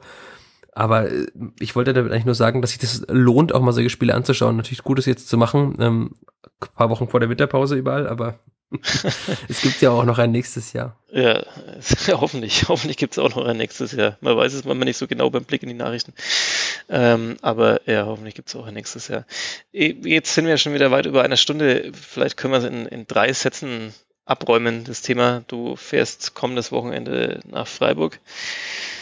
Und ich äh, freue mich schon ein bisschen drauf, weil ja. Äh, ich ein, ein, Wochenende in Freiburg verbringen werde. Ah, schön. Ich habe Freiburg bislang einmal gesehen, als ich äh, dort war und aber halt nur aus dem Bus heraus und ähm, fand das eine sehr schöne Stadt. Es soll auch einigermaßen warm sein. In Freiburg ist es ja allgemein wärmer, gibt sehr viele Sonnenstunden im Jahr und ähm, nachdem der Sonntag, der 31. Äh, bei uns ein arbeitsfreier oder kein Produktionstag ist, ähm, habe ich mich entschlossen mit meiner Freundin, dass wir Freitag hinfahren und dann da bis Sonntag bleiben, und Samstag ins Stadion gehen und dann halt äh, Sonntagnachmittag wieder zurückfahren. Aber da wirst du schon noch sehen, ob der Sonntag ein produktionsfreier Tag ist, wenn Stefan Leitl nach dem Spiel seinen Rücktritt gegenüber der Mannschaft erklärt und transfermarkt.de äh, eskaliert. Äh, nee, ähm, wird nicht passieren, hoffentlich zumindest. Und ähm, ja, gute Idee. Ich war tatsächlich leider auch nur einmal flüchtig so in Freiburg, so nur über Nacht. Ja, es soll ja schön sein und jetzt bin ich mal überzeugt, was wirklich so schön ist dort. Ja, ja. Und außerdem gibt's ja das neue Mooswaldstadion oder den Europapark Park, mhm. Europapark Arena, wie auch immer man sie nennt. Das neue Stadion von Freiburg natürlich auch dann als Fußballromantiker will man ja auch möglichst alle Stadien sehen, auch wenn sie neue Arenen sind, die vielleicht nicht mehr den Charme versprühen der ehemaligen Stadien. Ja, das stimmt. Mal sehen, wie es in Freiburg gelungen ist, diesen Spagat hinzubekommen oder diesen, diesen Weg in die Moderne. Ja, äh, vorhin schon mal kurz äh, angeklungen, ähm, ungeschlagen Freiburg aktuell auf, sind sie auf Platz drei in der Sekunde, in der wir du sprechen. Du hast den Kicker oder? neben mir offen. Ja, ich habe ihn offen. Ich aktualisieren wir die Tabelle. Wir reden jetzt ja schon so lange, dass wir quasi schon fast den zehnten Spieltag haben. Äh, immer noch auf Platz drei. Ja, immer noch auf Platz drei. Und wenn ich das richtig sehe, ändert sich daran auch. Das hängt ja davon ab, wie Leverkusen mehr. wahrscheinlich gespielt hat, die ja parallel zu unserer Aufnahme gespielt haben. Die haben 2 zu 2 gegen Köln gespielt. Im rheinischen Derby, so genau. Ja, und Stuttgart und Union haben keine Chance, äh, noch Freiburg zu verdrängen. Insofern ja, äh, gegen den Drittplatzierten, den Über Überraschungsdritten, kann man schon sagen. Ja, überraschend für manche, ähm, für andere wiederum nicht. Also Freiburg macht halt einfach seit vielen Jahren gute Arbeit und da kann man da auch wieder drüber sprechen, ob sie ein Vorbild sind für die Spielvereinigung. Sind auch mal abgestiegen, haben da an ihrem Trainer festgehalten, sind dann wieder aufgestiegen. Natürlich haben sie mehr Bundesliga-Tradition, haben auch andere Möglichkeiten, mehr Zuschauer und so weiter, aber diese Ruhe, mit der in Freiburg gearbeitet wird, dass man sich halt nicht eben nach neun Spieltagen sagt, jetzt muss der Trainer aber gehen, weil, weil, weil, weil, weil, irgendwelche Gründe, die man findet. Das kann natürlich ein Vorbild sein. Freiburg hat immer in Ruhe gearbeitet, war dann mal so dieser Abstiegskandidat, hat sich dann von diesen Abstiegskandidaten emanzipiert, war ein gutes Mittelfeldteam und macht halt einfach jedes Jahr wieder eine sehr gute Arbeit und die wird halt belohnt, so wie in der zweiten Liga ähm, irgendwie Konstanz und Nachhaltigkeit haha, äh, belohnt wird so ist es halt dann auch bei in der Bundesliga. Also ich habe mal wirklich sehr großen Respekt vor Freiburg und es ist ja blöd, das zu sagen, aber ich, ich freue mich auch ein bisschen drauf, die spielen zu sehen. Ähm, die Frage wird, wie gut halt die Spielfang da spielt. Aber Freiburg ist jetzt auch nicht äh, ein langweiliger biederer Bundesligist, der sich irgendwie da nach oben gemogelt hat, sondern spielen ja auch guten Fußball. So wie zum Beispiel nennen die all die biederen Mogler, die sich da hochgemogelt haben. Wolfsburg. Ja. Wolfsburg zum Beispiel. Ja, mir würden noch ein paar andere einfallen, aber jetzt müssen wir diese Leipzig-Folge ja auch mal irgendwann beenden. Ähm, wir sind bei, Gottes Willen, wir sind bei einer Stunde 17 auf meinem äh, in meinem Programm hier. Ja. War bei uns auch die zweite Halbzeit schlechter als die erste, das weiß ich jetzt nicht. Ich glaube tatsächlich, dass die zweite Halbzeit besser war als die erste. Außer, damit ein Vorbild vielleicht. Außer deine Apple Watch sagt jetzt wieder gleich, ich finde nicht, dann ähm, hätten wir auch die Frage beantwortet. Ich habe sie extra weit weggelegt. Ja, okay. Schade eigentlich. Fand gut, dass wir da noch mal jemanden dritten mit, mit hier drin haben. Ja, ähm, okay. Schließen wir das Kapitel RB Leipzig, äh, klappen nächste Woche das Kapitel SC Freiburg auf. Und wer weiß, vielleicht müssen wir nicht wieder das Murmeltier rausholen und äh, den Film zitieren, sondern. Das ist ja schon im Winterschlaf wahrscheinlich, das Murmeltier. Vermutlich. Und vielleicht können wir dann mal über komplett was anderes reden. Über einen vierter Sieg oder. Ja, und halt über mein Wochenende in Freiburg. Das wird zwar nicht so viel ja. interessieren, aber. ich überlege mir schon mal eine Top 3 dazu. Hui, hui, hui, hui. Top 3 Sehenswürdigkeiten in Freiburg jenseits. Ne, das sagt wahrscheinlich Holiday Check auch auf Google. Aber ich glaube, jetzt sind wir so weit abgeschweift, abgeschwiffen. Gibt es das Wort abgeschwiffen? Ab, abgeschwuft. Ne? ich ich finde, wenn wir bei Holiday Check sind am Ende der Ausgabe, dann war es doch wieder eine erfolgreiche Podcast-Ausgabe.